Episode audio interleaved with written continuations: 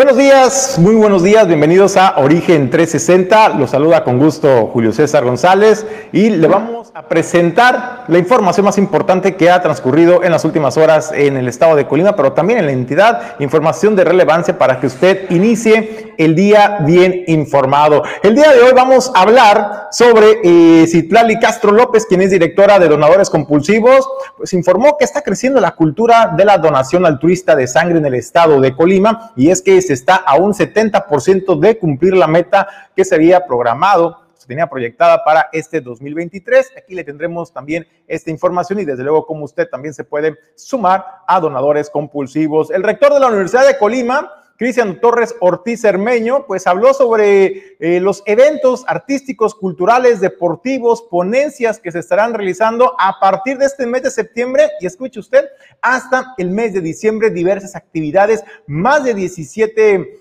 eh, eh, programaciones artísticas, culturales y deportivas que se tienen en la Universidad de Colima. Esto en el marco del 83 aniversario de la máxima casa de estudios. Aquí le tendremos algunos, algunos de los eventos importantes de los que habló el rector Cristian Ortiz. Desde luego también Norma Alayón, presidenta municipal de San Martín Texmelucan, pues no va a creer lo que hizo, pues se disfrazó, se escondió en una vagoneta para cazar literalmente, atrapar con las manos en la masa a elementos de tránsito y vialidad. ¿Y sabe por qué? Porque eran muchísimas las denuncias que había recibido, dice la alcaldesa, de que extorsionaban, extorsionaban a los conductores. Si no tenías algún permiso, placa, licencia, ibas a exceso de velocidad, pues te decían, la multa te sale en 3 mil, 4 mil, 5 mil pesos. Pero bájate del carro, podemos platicar, nos ponemos de acuerdo y ahí muere la cosa. Bueno, pues los atrapó, los atrapó con la mano en la masa a los elementos de vialidad y bueno, aquí le tendremos el desenlace de que hace esta transmisión que hace la alcaldesa de Texmelucan. Y también, desde luego, le vamos a platicar, Enrique Zamorano Manríquez habló también sobre el aniversario 43 del SUTUC, de este Sindicato Único de Trabajadores eh, de la Universidad de Colima, los eventos que tienen programados también, entre ellos una marcha en el que pues van a también expresarle a la gente, van a dar a conocer pues todas las conquistas laborales que dice pues son muchas y son importantes porque son prestaciones incluso superiores a las de la ley, las que tienen los trabajadores de la Universidad de Colima. Y desde luego también continúa Colibecas en su apartado de computadoras. La gobernadora Indira Vizcaíno Silva hizo entrega el día de ayer en, en las instalaciones de la Feria de Colima computadoras a estudiantes del nivel superior.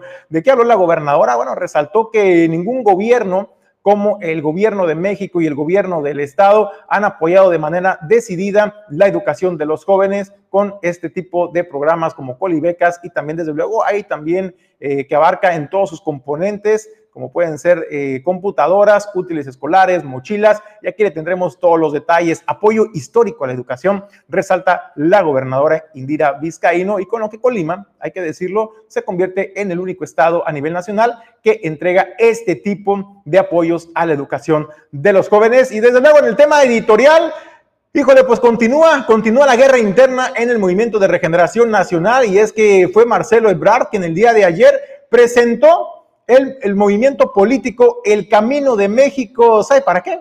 Pues para hacerle frente a Morena y le tendremos los detalles en unos minutos. Quédese con nosotros. A nombre de Jesús Llanos Bonilla, Ulises Quiñones, productor general, productor adjunto Pedro Ramírez, Hugo Nando y Alejandro González Pulga, yo le digo, comenzamos. Origen 360 es presentado por Grupo Jacesa, dueño del mar Goodward Group, Cima Group, Torrepuerto Manzanillo, Holiday Inn Express Manzanillo, Grupo Automotriz Flosol, Grupo Silca, Restaurante El Marinero del Hotel Marbella, Acapulco Shipping, Agencia Naviera y Clínica Dental Lopcal. Bueno, pues hoy, hoy 19, 19 de septiembre de 2023, se cumple exactamente un año de aquel pasado 19 de septiembre de 2022 del fatídico sismo que se registró de magnitud 7.7 y que generó en el estado de Colima eh, más de 3.000 viviendas afectadas entre también comercios, negocios en la entidad y en el puerto de Manzanillo. También generó algunos destrozos eh, particularmente y lamentablemente generó la muerte, provocó la muerte de dos personas. Una mujer en, una, en las afueras de una de las tiendas departamental ubicada en la Elías Zamora Verduzco y un hombre en el gimnasio de una plaza sobre el Boulevard Miguel de la Madrid de eh, Punto Bahía. Hoy, hoy 19 de septiembre de 2023 se, se, eh, se cumple ya un año de este fatídico sismo en el estado de Colima. Y bueno, al respecto, también déjeme informarle que llama la atención cómo el ayuntamiento de Manzanillo que preside, que preside Griselda Martínez Martínez ha guardado silencio. ¿eh? ¿Usted se acuerda? Al minuto de que se empezó a realizar eh, las investigaciones o el levantamiento de escombros de los daños que se generaron en el puerto de Manzanillo, la presidenta municipal Griselda Martínez Martínez no fue blandita al señalar que eh, pues, se daban permisos, ¿no? En contubernio con la anterior, anteriores administraciones municipales, que quién autorizó la plaza, que quién autorizó eh, la construcción, las ampliaciones realizadas, particularmente hablando del tema de Punto Bahía. Ha pasado un año, esta plaza Punto Bahía tiene varios meses que regresó a operar, abrió sus puertas a la población, pero ¿sabe qué? No se ha transparentado un gobierno que se jacta de ser transparente, honesto y que combate la corrupción, no ha sido capaz de transparentar el peritaje que se realizó a la Plaza Punto Bahía. No ha sido capaz Griselda Martínez y su administración de demostrar y de garantizarle a la población en el puerto de Manzanillo que la plaza cumple con absolutamente todas las medidas de seguridad. No ha dicho nada el ayuntamiento de Manzanillo que preside Griselda Martínez Martínez. Sin embargo, sí autorizó la reapertura de la plaza, ¿eh? hay que decirlo. Y con eso se puede asumir entonces que ellos tienen la constancia de que la plaza no tiene daño estructural alguno que pudiera poner, que pudiera poner en riesgo la seguridad de la población. Lo que no ha hecho Grisela Martínez es transparentar esta información a la población para brindarle seguridad y certidumbre. Es lo único, es lo único que se le exige a Griselda Martínez, la transparencia que dice en el discurso, la honestidad que presume en el discurso y el combate a la corrupción que también dice en el discurso, que lo lleve a los hechos y transparente a la gente en el puerto de Manzanillo, cómo se llevó a cabo el peritaje, el dictamen que tiene esta plaza para la tranquilidad de todas las, de todas las familias. Y hoy, hoy 19 de septiembre, déjeme acordarle que en punto de las 11 de la mañana se estará realizando un simulacro nacional, un simulacro nacional. El estado de Colima estará participando por primera vez, por primera vez con esta alerta sísmica que se estará escuchando particularmente y puntualizo en la zona metropolitana a través a través de unas estaciones que ya se colocaron eh, para emitir esta alerta y estarán participando también eh, radiodifusoras en la zona metropolitana. Si usted tiene, escucha, llega a escuchar en la radio del vecino, eh, por ejemplo, este sonido, significa que es la alerta sísmica y es momento de evacuar el lugar donde usted se encuentra y esto es lo que usted va a escuchar a las 11 de la mañana. Alerta sísmica. Alerta sísmica.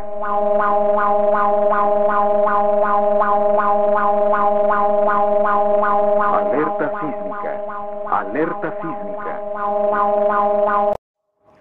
¿Cuáles son las recomendaciones que hace la Unidad Municipal de Protección Civil eh, del Estado de Colima, eh, su director Eric González? Cuando usted participe en un simulacro, es importante que le dé la seriedad y la formalidad que me amerita un simulacro de este tipo. En el estado de Colima, Manzanillo se encuentra en un, está en una, eh, en un en un lugar altamente sísmico y es importante estar capacitados, estar preparados, hacerlo con conciencia. Es importante que atiendas, atiendas las recomendaciones de las autoridades de tu municipio, del estado de Colima, las autoridades federales en materia de seguridad, que estarán apoyando en la evacuación de los distintos eh, centros, tanto educativos como también centros laborales importantes. Ahora bien, ¿cuáles son las recomendaciones? Ya saben, no correr, no empujar y no gritar. Hay que desalojar eh, los centros de trabajo de manera organizada, no empujando, tampoco vaya eh, pues bailando porque no se trata de eso, hay que hacerlo con seriedad, hay que hacerlo lo más rápido y organizado que se pueda, porque también de eso depende la seguridad del resto de sus compañeros que se encuentran en su trabajo. También si estás laborando en un edificio, es importante que no uses elevadores, para eso están las escaleras de emergencia y también eh, usar las escaleras propias del edificio, pero los elevadores no van a estar habilitados para que estés consciente de ello y puedas participar de manera consciente y eficiente en el simulacro nacional que, insisto, tendrá eh, verificativo en punto de las 11 de la mañana, hoy 19 de septiembre.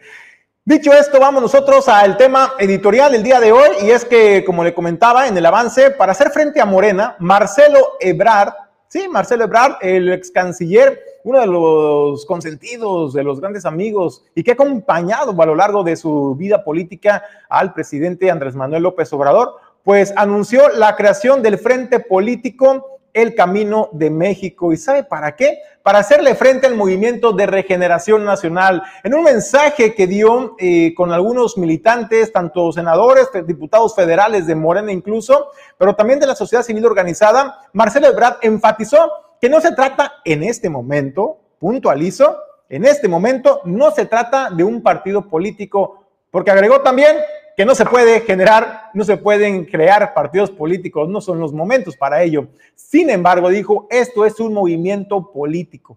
¿Para qué? Para llevar a México por el camino que todos queremos y en atención al respaldo que la población, millones de mexicanos que quieren un cambio y que eh, me dieron su confianza y su apoyo para participar en la contienda interna del Movimiento de Regeneración Nacional para encabezar los esfuerzos de la defensa de la cuarta transformación en 2024. Marcelo Ebrard, usted recordará, no fue favorecido en la elección interna que hizo el Movimiento de Regeneración Nacional. Y bueno, pues desde ahí se derivó una serie de acciones, entre ellas este, eh, esta eh, pues demanda que exige a Movimiento de Regeneración Nacional para la reposición del procedimiento dado a las irregularidades que se registraron y que evidentemente documentó y que esto ya se encuentra en el Comité Ejecutivo Nacional de Morena, pues para analizar si procede o no procede lo que dice Marcelo Ebrard que hubo irregularidades y también si proceden las irregularidades para que se pueda reponer el proceso como lo indica Marcelo Ebrard. También Marcelo Ebrard ha dejado claro que no, no deja Morena, ¿eh? pero también señaló que no es una decisión que depende de él. Señaló que es una, una decisión que depende del camino de México, porque las decisiones, escuche usted, las decisiones no las toma un solo hombre, las tiene que tomar el colectivo, el grupo, escuchar a la gente, qué es lo que quiere la gente y que las decisiones ya no vengan más de una sola persona. ¿Le suena a usted la dedicatoria? Vamos a escuchar lo que dice Marcelo Ebrard en este mensaje que emite con parte de la militancia del Movimiento de Regeneración Nacional informarles lo que aquí estamos diciendo. Es una asociación civil lo que estamos formando hoy, no es un partido. Aclaro, porque los partidos no se pueden formar ahorita. ¿Por qué formamos una asociación? Somos, es la forma de organizarnos. Somos un movimiento político. Es lo que somos. Pero necesitamos tener nuestra propia forma de organización. ¿Por qué? Por las razones que expuse. Y porque los pasos que vemos... Bueno, también el ex canciller Marcelo Ebrard señaló que eh, la, asociación deberá decidir sobre dos modelos, son dos modelos de dirigencia. El primero, donde todas las decisiones, absolutamente todas las decisiones del movimiento que se acaba de presentar, este movimiento político, recaigan en un solo hombre. O bien que sean decisiones de grupo. Eso es lo que señaló Marcelo Ebrard y garantizó que las decisiones deberán, deberán de eh, tomarse en colectivo y ya no más, ya no más escuchando la voz de un solo hombre. A las afueras de este evento, Marcelo Ebrard fue entrevistado por medios de comunicación. Ahí eh, ratificó su permanencia en el Movimiento de Regeneración Nacional. También dijo que su permanencia en, el, en Morena dependerá mucho de lo que el Comité Ejecutivo Nacional decida sobre el procedimiento de impugnación que presentó sobre las irregularidades en el proceso interno para la elección de la corcholata rumbo al 2024. Otra etapa de nuestro movimiento, el mismo movimiento que nos animó para participar en toda la contienda que concluye el día 6 de septiembre. Eh, hemos eh, integrado el día de hoy, a partir del día de hoy, una asociación civil con la denominación El Camino de México, porque es la causa que nos ha animado. Ahí está ya escrito, está lado, fue con lo que recorrimos por el país día de hoy nos hemos organizado en cinco circunscripciones plurinominales. Habrá, pues a partir del día 20, sesiones, reuniones de trabajo con todas las compañeras y compañeros que nos han acompañado. Hoy también contamos afortunadamente con la presencia de numerosos legisladores y legisladores, alcaldes y otros amigos que nos han acompañado en todo este tiempo. El propósito es, eh, pues como lo dije también hace ocho días, llegar más o menos en un mes con la integración ya de toda la República Mexicana. Todas las decisiones que tomemos, estamos a la espera de la respuesta de Morena respecto a la impugnación. Todas las decisiones que tomemos van a ser como movimiento, ya no son individuales, ya no es Marcelo Ebrard, ya es todo ese movimiento. ¿Por qué?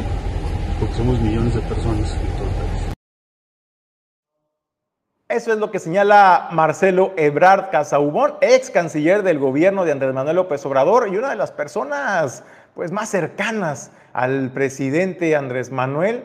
Hoy, hoy ha generado y ha presentado esta, este movimiento político, El Camino de México, pues simple y sencillamente para hacerle un contrapeso al movimiento de regeneración nacional, donde ya escuchó su permanencia en Morena, pues dependerá incluso una decisión que no depende de él, dijo Depende del movimiento.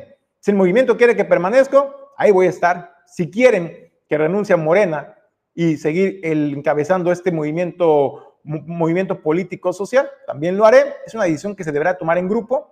No depende de mí, pero también depende de la decisión que tome el Comité Ejecutivo Nacional de Morena respecto al procedimiento de impugnación. Hoy por hoy, Morena contra Morena y pues esto va para largo. ¿Qué se necesita para la grandeza? Para mirar de frente y saber que lo estás logrando. ¿Qué se necesita para caminar en la cima? Se necesita valentía, honestidad, respeto, perseverancia. Pero sobre todo, se necesita fe, mucha fe. Ningún camino es fácil, pero solo uno te puede llevar a la cima. Cima Group, 22 años, siendo la montaña que se mueve por la fe. Felicidades. Grupo Jacesa, más de 30 años en Manzanillo. Cuenta con la mejor terminal de carga general de los puertos de México. Terminal de servicios, transporte y servicios aduanales. Si deseas importar o exportar desde Manzanillo, Grupo Jacesa es tu aliado confiable.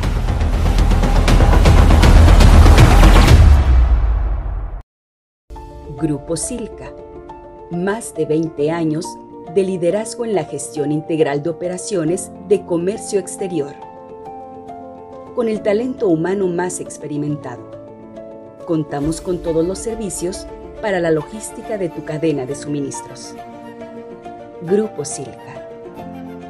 El siguiente nivel de la logística.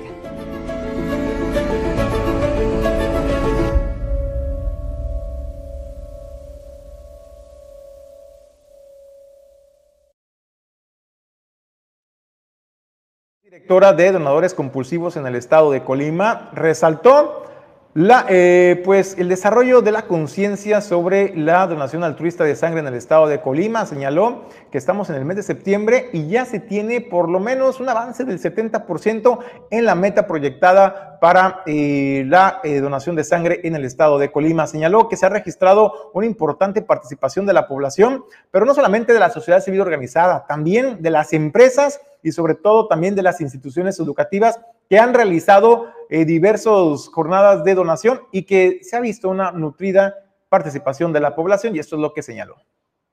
Muy contentos porque vamos arriba del 73% más o menos en nuestras metas anuales de todos nuestros programas, lo cual pues, nos da mucho gusto. Queremos cerrar un muy buen año, nuestra meta para este año son más de 1.500 unidades donadas, entonces pues con el apoyo de muchas empresas, de muchos donadores compulsivos, ahí vamos poco a poco logrando la meta.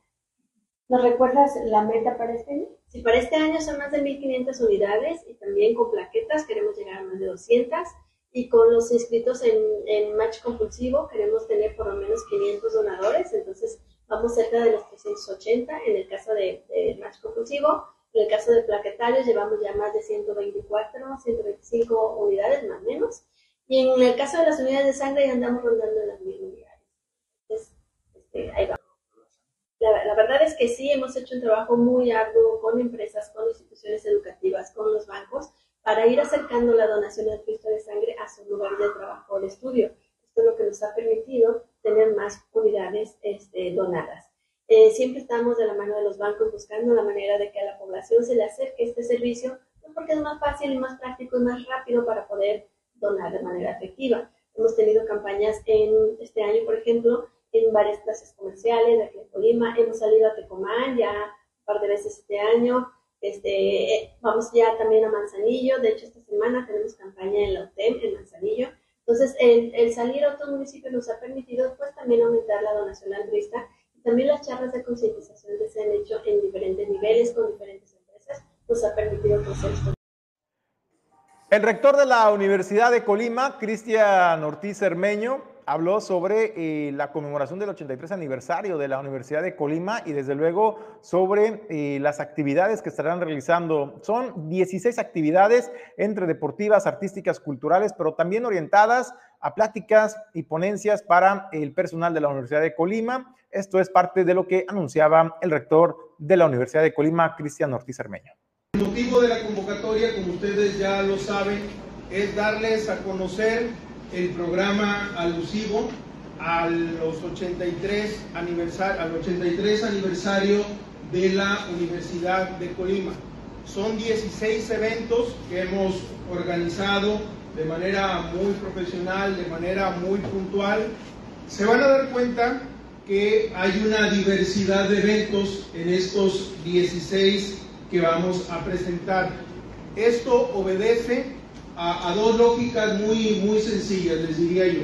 Una, las funciones sustantivas de la universidad, es decir, hay eventos que tienen que ver con la docencia, con la enseñanza, hay eventos que tienen que ver con la investigación y hay varios eventos, quizá la mayoría, que tienen que ver con la extensión en la universidad.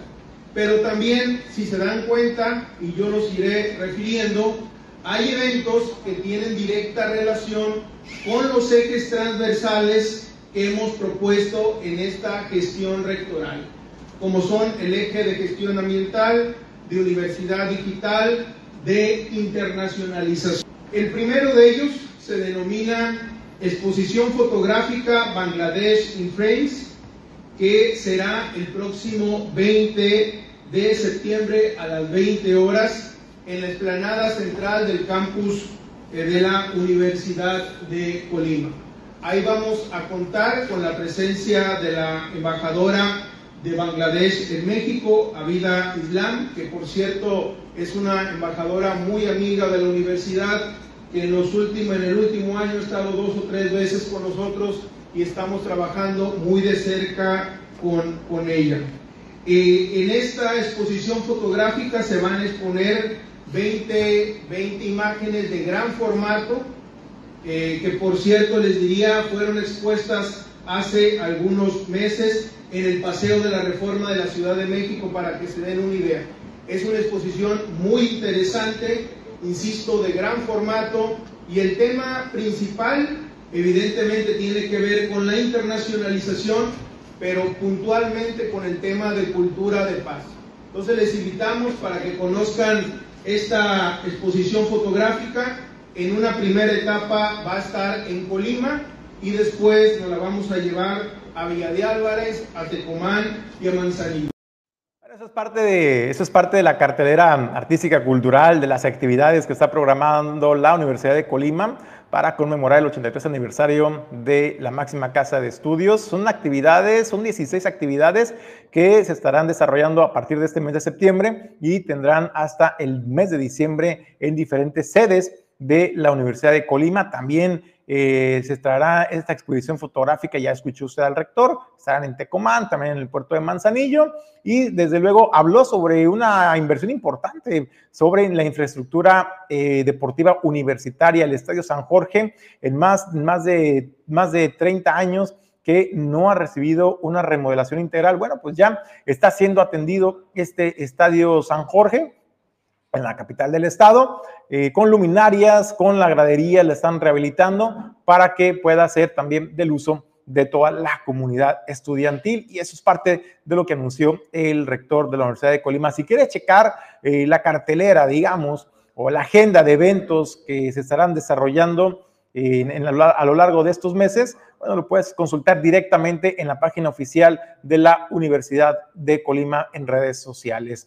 También hablando, regresando un poco al tema de donadores compulsivos, sobre la importancia y que está creciendo la generación de conciencia eh, para la donación altruista de sangre, como lo señalaba la directora de donadores compulsivos, les recuerdo que este próximo jueves 21 de septiembre, a partir de las 7:15 de la mañana, estará arrancando esta jornada de donación altruista de sangre en las instalaciones de la Universidad Tecnológica de Manzanillo. Si te interesa participar, tienes dudas, tienes inquietudes, puedes hacer, eh, puedes llamar o mandar mensaje al 312-133-8908. ¿Quiénes pueden participar? Siempre y cuando seas mayor de edad.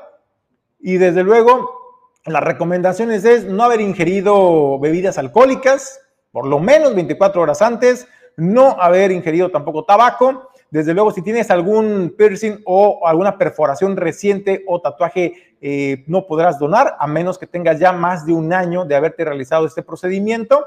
Desde luego, también, eh, pues las recomendaciones que hace donadores compulsivos es, pues, acudir temprano para poder hacer tu registro y ahí te hacen un análisis, un chequeo general de sangre para ver si puedes ser candidato a donador de sangre. Y es que no todas las personas que acuden a donar sangre por muy buenas intenciones que tengan, lamentablemente a veces no pueden ser, no pueden convertirse en donadores de sangre. Por eso es importante que acuda la mayor cantidad de personas posibles para lograr, eh, pues, donar sangre, porque si donas sangre, donas Donas Vida y es la segunda, la segunda jornada que se realiza en la Universidad Tecnológica de Manzanillo. Ahí está la invitación para todos ustedes. En más información, Norma Layón, presidenta municipal de San Martín Texmelucan, utilizó un disfraz, la verdad está como estos videos que hacen los influencers, ¿no?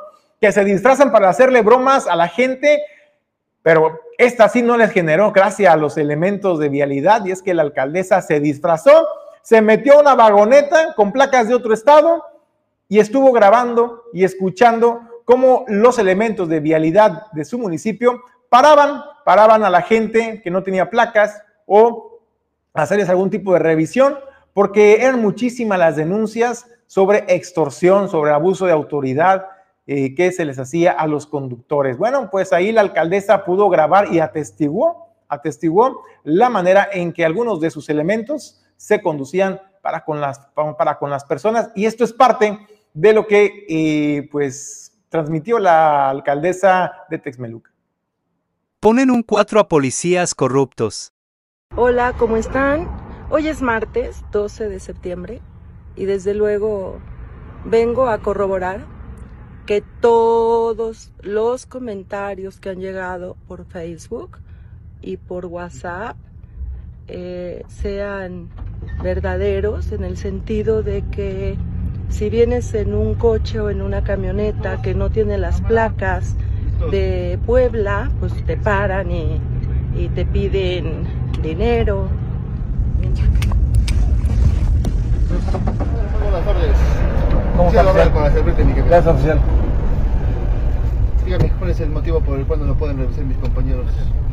Por favor, lo, lo, lo, que le, lo, que le decía es que creo que la dejé en el hotel. Ya, vio, patrón. Ahí viene la, ahí está el pedo. Ahí está el detalle de Villa Caquita. Entonces de una cosa pasa a otra, a lo mejor por no saber. No, ya son 6800, pero sí, son no para pagar lo de ¿De dónde viene usted? Yo soy de México. ¿De qué parte? De Iztapalapa. Ya estamos separados. Dígame, dale mucho. Dale mucho. De 40 piernas, yo, pues, ahí a mí. Ojalá la gente, llevan a pasar, porque llevan a ver. 3,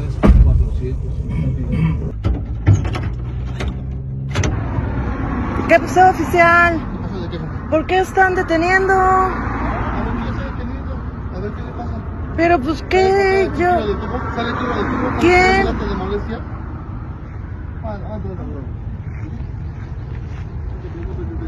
Pero ¿por qué no nos quiere contestar? En la parte de atrás.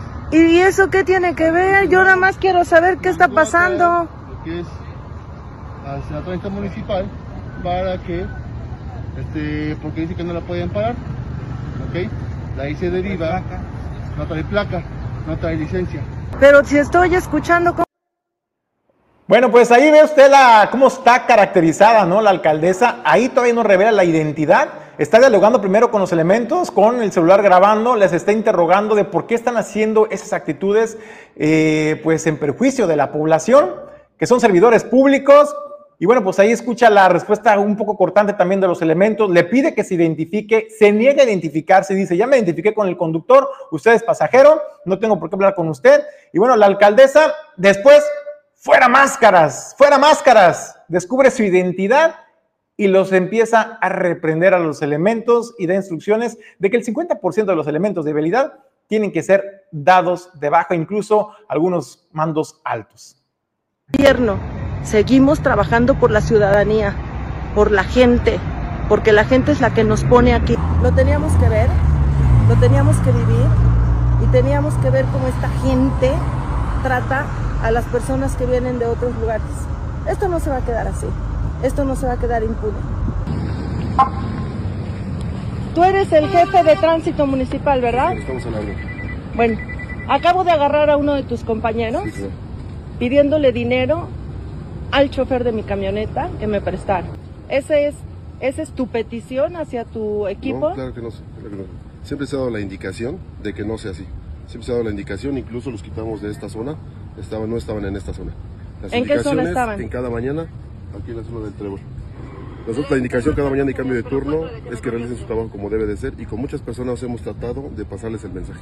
En este momento das de baja el 50% de tu personal y hay multa cero. Se cumple, en ese momento se cumple su indicación. Porque tú eres el jefe y tú eres el que tiene que dar la cara. Porque lo rechazan, el rechazo es hacia mi persona, hacia mi trabajo, no al de ustedes. Señora, ¿Cómo ve? ¿Cómo ve esta práctica que hizo eh, pues la alcaldesa de Texmelucan? Eh, la verdad es que de San Martín Texmelucan, Norma Layón, no le caía mal, por ejemplo, en su municipio que su alcaldesa o alcalde hiciera lo mismo, por ejemplo, a usted que, por, ejemplo, le están pidiendo que la mordida para no multarlo por no traer el cinturón de seguridad, a lo mejor puede ir exceso de velocidad, que también es corrupción de su parte, ¿no? El aceptar ese tipo de, eh, tratos con las autoridades corruptas. Pero a poco no, que no, no sería interesante que, por ejemplo, en el puerto de Manzanillo, de Manzanillo, hablando del puerto de Manzanillo, que la alcaldesa Griselda Martínez no hiciera eso, para sorprender a los malos elementos o en su municipio, a lo mejor en algún estado que nos esté sintonizando, que se hiciera esta práctica, porque, ojo, ¿eh? la alcaldesa justifica y dice, me vio obligada a realizar esta situación, este, este acto, de disfrazarme para poder comprobar, corroborar personalmente todas las denuncias que los ciudadanos me hacen todos los días sobre estas situaciones. Por eso yo le pregunto, déjenos sus comentarios en qué municipio le gustaría que su alcalde pues se disfrazaran para que pudiera eh, pues descubrir la corrupción que se hace en su administración, porque luego hay quienes no escuchan, ¿eh? Y no le gusta que le señale, no le gusta que le denuncie públicamente que tienen elementos corruptos o que los funcionarios no están haciendo bien su trabajo. Hay gente que no le gusta, no le acepta la crítica ¿eh? a, la, a la población, no obstante que se deben a ellos. Entonces déjenos sus comentarios y con gusto los vamos, los vamos a leer. Torrepuerto Manzanillo es la sede de las empresas que generan el desarrollo portuario. Aquí se generan las ideas y se trabaja en el comercio exterior, la logística y los negocios. Torrepuerto Manzanillo, el espacio ideal para líderes y emprendedores. Torrepuerto Manzanillo, hacemos negocios. Más de 30 años de experiencia están al servicio de tu salud bucal en Clínica Dental Local el equipo más completo de especialistas en el cuidado de tu salud bucal están aquí, operando el equipo técnico a la vanguardia tecnológica. Clínica Dental Lobcal. En Manzanillo, somos los profesionales.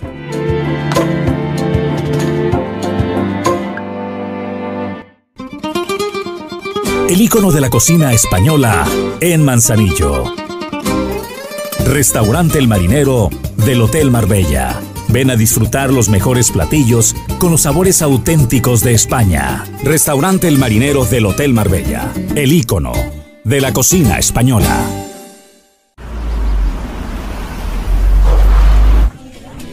Hoy llegaba el nuevo. Dicen que tiene tanto estilo que diseñadores top le piden consejo. Yo supe que es tan eficiente que puede hacer dos cosas a la vez. Y luego ganó millones en línea vendiendo broches de Catarina.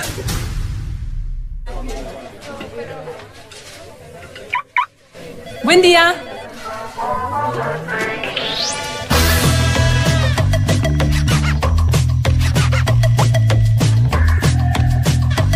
Cuando encuentras diseño deportivo, conectividad total y un motor turbo eficiente, lo haces en el nuevo Chevrolet Onix 2023. Chevrolet Onix dice todo de ti.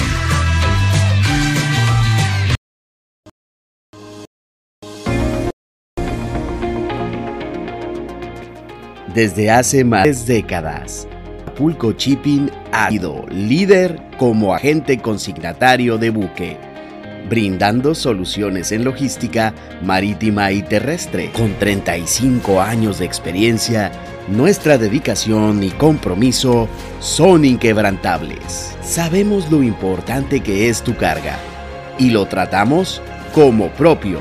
Acapulco Shipping tu confianza en nuestros servicios es nuestra fortaleza. Gracias a todos los patrocinadores por la confianza en Origen Informativo y Origen 360. En más información, Enrique Zamorano Manríquez, dirigente del Sindicato Único de Trabajadores de eh, la Universidad de Colima, habló sobre los eventos que se estarán realizando en el marco del 43 aniversario de este gremio sindical. Ahí resaltó las conquistas laborales, que no son pocas, que no son pocas, y va a escuchar usted prestaciones muy superiores por las de la ley, que se ofrecen por la ley. Además, eh, jornadas de descanso, vacaciones hasta en tres periodos. Y bueno, esto es lo que resaltó Luis Enrique Zamorano, donde anticipó una marcha, una marcha pacífica, una marcha para celebrar este 43 aniversario del SUTUC. El día 25 de noviembre, sábado 25, estaremos festejando el 43 aniversario de creación de nuestro Sindicato Único de Trabajadores de la Universidad de Colima y también pues en el marco, dentro del marco de los festejos del 83 aniversario de nuestra universidad. Estamos preparando todo para primero realizar una marcha festiva de las instalaciones de Yuba a las instalaciones del sindicato y de ahí realizar una serie de actividades en el Casino del Sutuc para conmemorar el 43 aniversario y el 83 aniversario respectivamente, en, la que nosotros llevaremos eh, algunas mantas eh, alusivas al, 83 aniversario de la universidad, al 43 aniversario del SUTUC y también eh, algunos logros que hemos tenido en estas últimas negociaciones con la autoridad universitaria y ya en el casino del SUTUC festejar con un baile, con comida, con música, eh, con unos sorteos de, en dinero y también pues los, la invitada especial que tendremos ahí, que es la señora gobernadora. 43 años del SUTUR, eh, pues hay muchos, muchos logros, entre ellos el tener unas prestaciones que están muy por arriba de lo que establece la Ley Federal del Trabajo. Eh, te puedo mencionar, por ejemplo, que tenemos tres periodos vacacionales muy, muy marcados para toda eh, la comunidad eh, laboral en la institución. Tenemos fondos de ahorro, tenemos eh, un aguinaldo digno, tenemos muchas prestaciones que van incluso por arriba de las prestaciones que tienen otros sindicatos hermanos en las universidades públicas. Ahí está parte de los festejos, actividades que estará realizando el Sindicato Único de Trabajadores de la Universidad de Colima, de acuerdo a lo que dice Luis Enrique Zamorano, su dirigente. Mañana miércoles, mañana miércoles toca, toca el debate, toca el diálogo abierto con eh, personajes de la política en el estado de Colima. Y mañana sobre la mesa estará desde luego el profesor Arnoldo Ochoa González, como de el, dirige, el dirigente del Partido Revolucionario Institucional. También estará el profesor eh, Arnoldo Vizcaíno por Morena, también la presidenta del comité directivo Dulce Azucena Huerta Araiza y desde luego también la contadora Marta Leticia Sosa Gobea. Conduce Jesús Llanos Bonilla. El tema, el tema a tratar es el Fobarproa, un rescate responsable o un saqueo a los mexicanos y esta es la invitación que hace Jesús Llanos Bonilla. Este miércoles nos vemos en el capítulo 20 de Sobre la Mesa. Vamos a hablar del Fobaproa. ¿Fue un rescate bancario responsable para evitar el colapso o ha sido el robo más grande en la historia de México? También hablaremos acerca de la violencia política de género. ¿Es el fin de la libertad de expresión o es una justa contención al libertinaje de opinión? Nos vemos este miércoles sobre la mesa a las 11 de la mañana. No se lo pierda, mañana, mañana en punto de las 11 de la mañana en Origen Informativo sobre la mesa, donde usted también podrá participar, porque también su opinión es importante. Deje sus comentarios durante la transmisión para que eh, poder interactuar con los ponentes. Nosotros vamos a otros temas. Le comento, la gobernadora del estado de Colima, Indira Vizcaíno Silva, continúa con la entrega de colibecas en su componente de computadoras a universitarios del estado de universidades públicas. Hay que hacer la precisión. Ahí la gobernadora resaltó y destacó también que eh, durante muchas administraciones, muchos gobiernos, tanto estatales como federales, hablaban de la importancia del apoyo a la educación a los jóvenes. Sin embargo, muy pocas veces eh, lo demostraron en los hechos. Hoy, dice Indira Vizcaíno, eh, con ayuda del gobierno de México que encabeza el presidente Andrés Manuel López Obrador, desde luego su administración también, la, administración de Indira Vizcaíno, pues han, han roto estos, estos esquemas del discurso y han, lo han hecho también eh, con eh, acciones contundentes como lo es el componente de Colibecas y esto es el mensaje de la gobernadora. Para nosotros, el poder estar el día de hoy aquí, en esto que es un acto histórico por lo que significa el estar volteando a ver a nuestros jóvenes estudiantes de eh, profesional de escuelas públicas, realmente es motivador. Y es que ustedes han escuchado de los políticos de siempre de los políticos clásicos. Eso es una de las principales características que nos hacen diferentes a esta nueva generación de personas que queremos hacer política y estamos en el servicio público con la convicción de que estar aquí es para servir a los demás. Y lo digo porque a lo mejor ustedes algunos se acuerdan, sobre todo los que ya están en los últimos semestres, que en el sexenio anterior, en el presidente anterior, en algún momento que se hizo la encuesta nacional del INEGI, salió ahí una estadística reveladora de un porcentaje muy alto de jóvenes que no estaban estudiando y que tampoco estaban trabajando. Jóvenes entre 18 y 29 años que no estudiaban y no trabajaban. Y lo único que hicieron en aquel gobierno fue llamarles ninis. Ni estudian ni trabajan. Y eso generó toda una campaña a nivel nacional en la que estigmatizaban y señalaban a los jóvenes de flojos.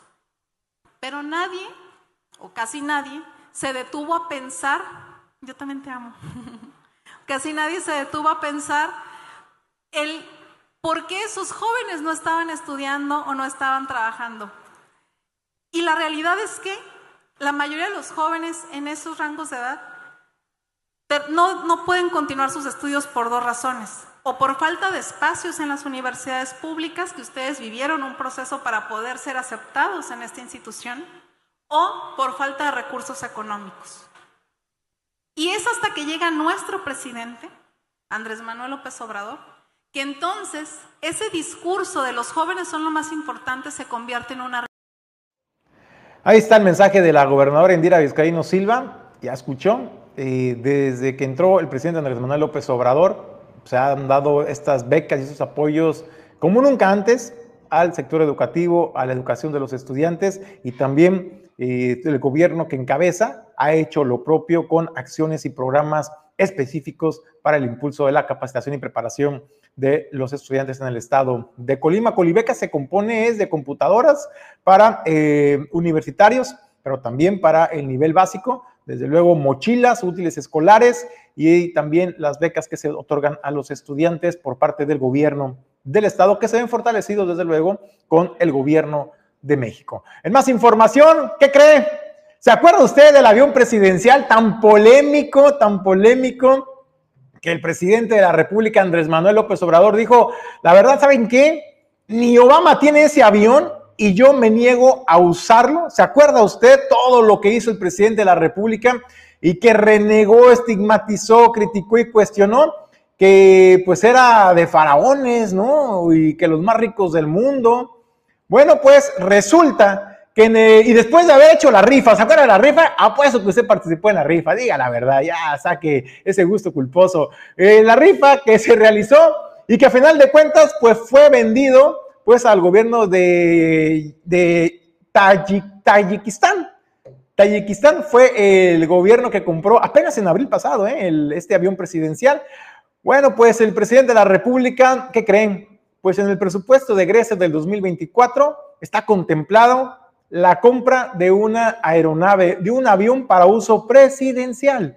Así está en el presupuesto de egresos. Y es que, de acuerdo a lo que señaló el exdiputado y economista Mario Di Constanzo, acusó, acusó que el gobierno del presidente Andrés Manuel López Obrador prevé la compra de una aeronave con un costo de 6.370 millones de pesos para 2024. Esto dedicado al transporte estratégico presidencial lo que podría despertar dudas sobre si ahora eh, pues el presidente estará utilizando un avión privado y es que hay que recordar desde que arrancó su administración el presidente pues tenía la costumbre de eh, moverse y trasladarse en las giras presidenciales en eh, vuelos comerciales. Sin embargo, derivado del contagio y recontagio que ha tenido recientemente el presidente de COVID-19, pudiera, pudiera ser que, se que estén tomando estas medidas para el cuidado de su salud y su seguridad. Y es que de acuerdo al tomo 8 del proyecto del presupuesto de egresos de la Federación, en el ejercicio fiscal 2024,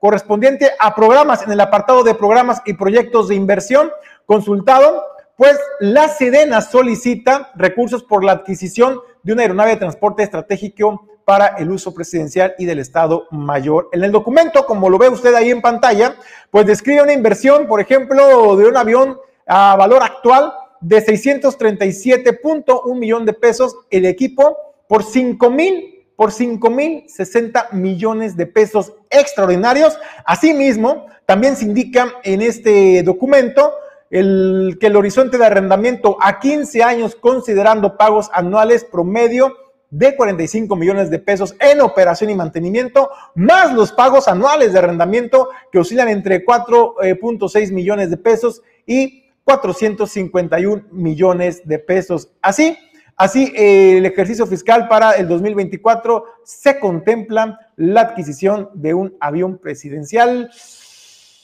Bueno, pues vamos a escuchar qué dice, ¿no? Eso es lo que dice el documento, usted lo vio ahí en pantalla, eso es lo que está en el documento. Para eso se está pidiendo el presupuesto, esa cantidad y específicamente en qué será empleado. Ahí lo pudo, haber, eh, lo pudo observar usted. Falta ver también ahora qué dice la parte oficial, ¿no? ¿Qué dice el presidente? ¿A qué se debe la solicitud eh, que se hace a través de la Sedena para la adquisición de este avión para uso presidencial y del Estado Mayor? Todo inicia con el sueño de conectar el mundo por mar, aire y tierra dueño del Mar Goodward Group, más de 80 años de ser el operador logístico que te conecta al mundo.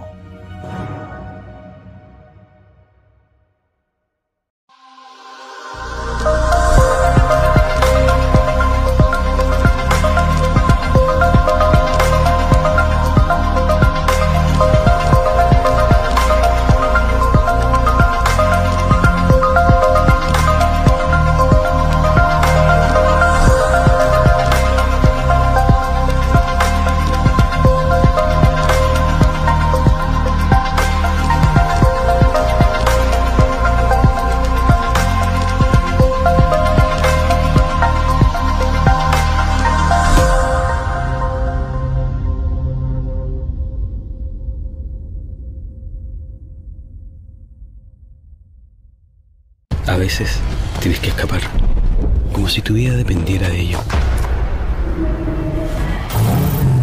Escapar de todo lo establecido, de todo lo que te frena.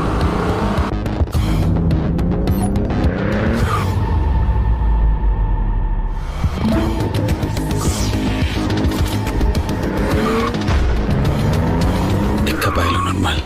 Presentamos el nuevo MGGT, el comienzo del...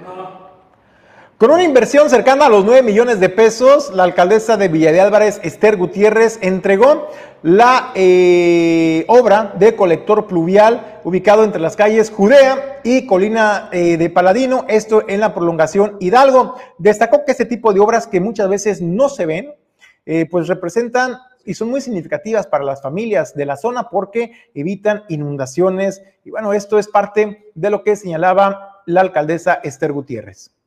Decirles que el día de hoy nos da muchísimo gusto el poder entregar esta obra.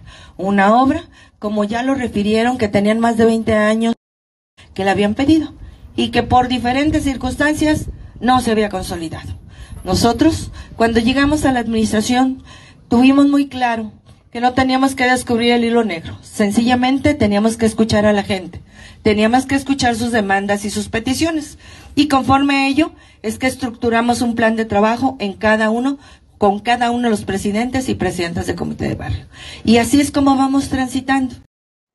Reconocen vecinos también de esta colonia estas obras que realiza el ayuntamiento de Villa de Álvarez, porque son obras, ¿sabe qué? Son obras que sí se planearon desde luego en el escritorio, pero se hicieron escuchando las necesidades de la población, muchas de las obras que ejecuta el gobierno de Esther Gutiérrez, y es por ello que representan y son tan significativas para la población. Y lo primero que quiero hacer es reconocer a nuestra presidenta municipal porque en el periodo que ha durado al frente de esta administración, pues todos los vecinos podemos constatar que nos ha visitado varias veces. No voy a, no voy a hablar de la necesidad que había de esta obra, el señor secretario ya, ya nos hizo favor de mencionarlo.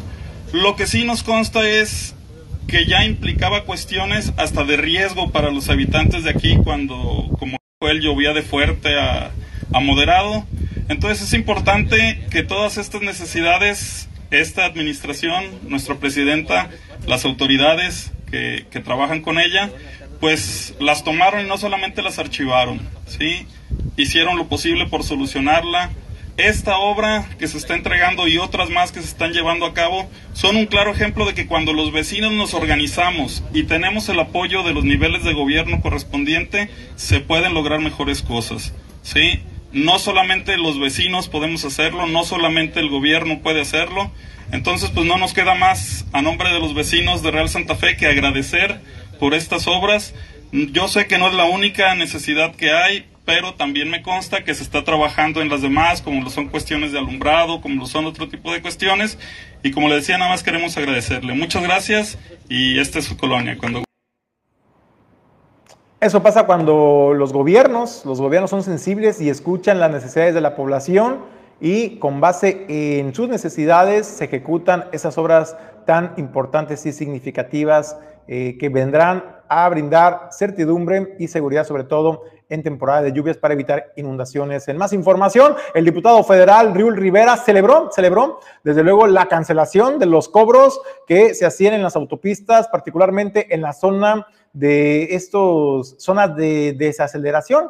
Eh, usted recordará, ¿no? Que le presentamos la nota cuando ya se informó que ya no se les estará cobrando. Bueno, esto fue aprobado también por el Congreso, en el que señaló Riul Rivera, el diputado federal por Colima, que era injusto y eran abusivos los cobros porque tan solo de arrastre, el uso de, de las zonas de desaceleración, cobraban hasta 600 mil pesos, échale cuentas, ¿no? 300 mil de arrastre, 300 mil, 400 mil pesos por hacer uso de la rampa de desaceleración y eso pues, se volvía impagable para las personas. Muchas veces decían, pues le salía más barato irse a estrellar contra el muro de contención, voltearse sobre la misma carretera que usar esas rampas de desaceleración. Y dice, no solamente se tiene que garantizar el que no se vuelva a restituir el cobro, hay que garantizar el que no se restituya, sino que además hay que seguir fomentando la construcción de más rampas en zonas específicas en las carreteras en el país donde se han detectado accidentes y bueno, eso es lo que señala. Efectivamente es una iniciativa que se estuvo impulsando durante el año 2022 y el 2023, buscando que las rampas de emergencia, que son útiles, que son puntos de seguridad de las carreteras federales y que se construyen porque se sabe que en ese punto puede haber algún tipo de desperfecto por lo cargado de las bajadas y que el desperfecto en los vehículos ocasiona que puedan accidentarse. este tipo de, de infraestructura que es muy valiosa, pues efectivamente no se utilizaba porque quienes se dedican al transporte público sabían y tenían conocimiento de que la simple utilización era algo bastante costoso, hablando en cantidades de medio millón de pesos o cantidades mayores cuando se trataba de un vehículo de transporte de carga. Y cuando se trataba de un vehículo particular de cuatro ruedas, se trataban de cantidades de 200 mil pesos, 300 mil pesos, por lo que representaba la utilización de la rampa, la extracción del vehículo y el arrastre del vehículo, la multa y todo el cóctel de conceptos que lo hacían prácticamente imposible de cubrir. En muchas ocasiones salía más caro el costo de estas maniobras que el valor del vehículo. Eso por supuesto que es una aberración total, era una grosería para las y los usuarios y por eso es que desde la Comisión de Infraestructura en la Cámara de Diputados estuvimos en diferentes reuniones en la Secretaría de Infraestructura, Comunicaciones y Transportes allá en la Ciudad de México peleando, buscando en que esta, este tipo de cobros se eliminaran. Y fue precisamente por el pleno que fue de la Cámara de Diputados Federales, por el pleno que se aprobó la eliminación de este concepto,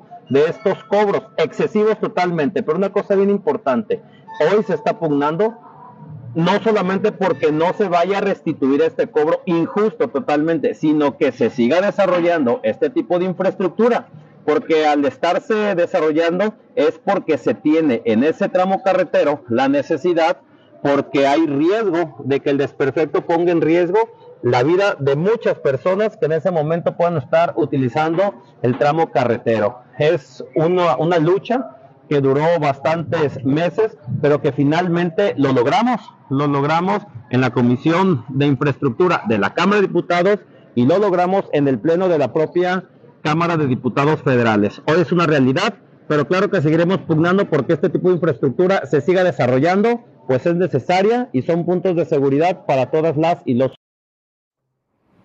pues que se construyan más rampas de desaceleración en las autopistas en nuestro país. ¿Sabe dónde quedaría una ideal? En la zona de la Salada, en el estado de Colima. Ahí hay una sección donde está identificada a la altura de la calera para que ubique usted que vive en el estado de Colima o si está en el estado de Jalisco o nos ha venido a visitar, ubicará la zona de la Salada de las Curvas y en la zona de la calera Ahí, ahí quedaría muy bien. Hay un espacio más o menos que podría ser utilizado para la construcción de una rampa de desaceleración y evitar también los constantes accidentes que se registran en esta zona. Si usted está buscando, está buscando trasladarse con confort, con seguridad, pero también con estilo, bueno, pues déjeme informarle que ya llegó a Manzanillo y al estado de Colima la nueva camioneta MG One y esto es lo que les espera.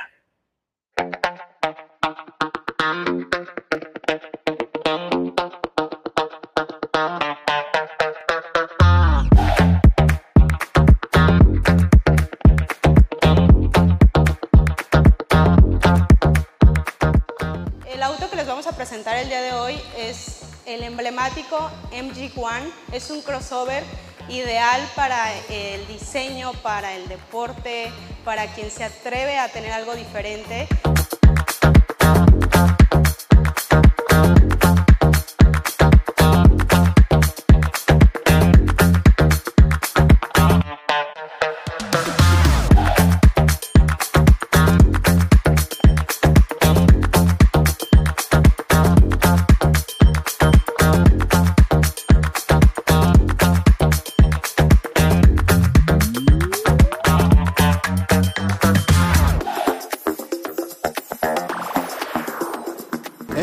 Enjoy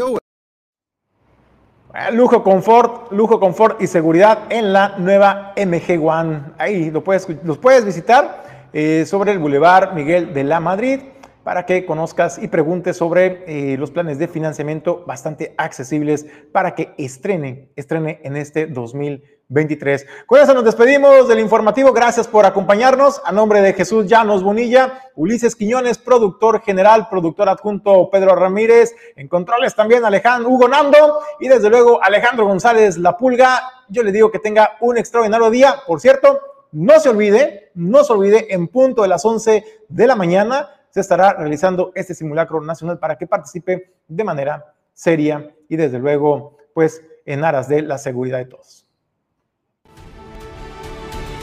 ¿Qué se necesita?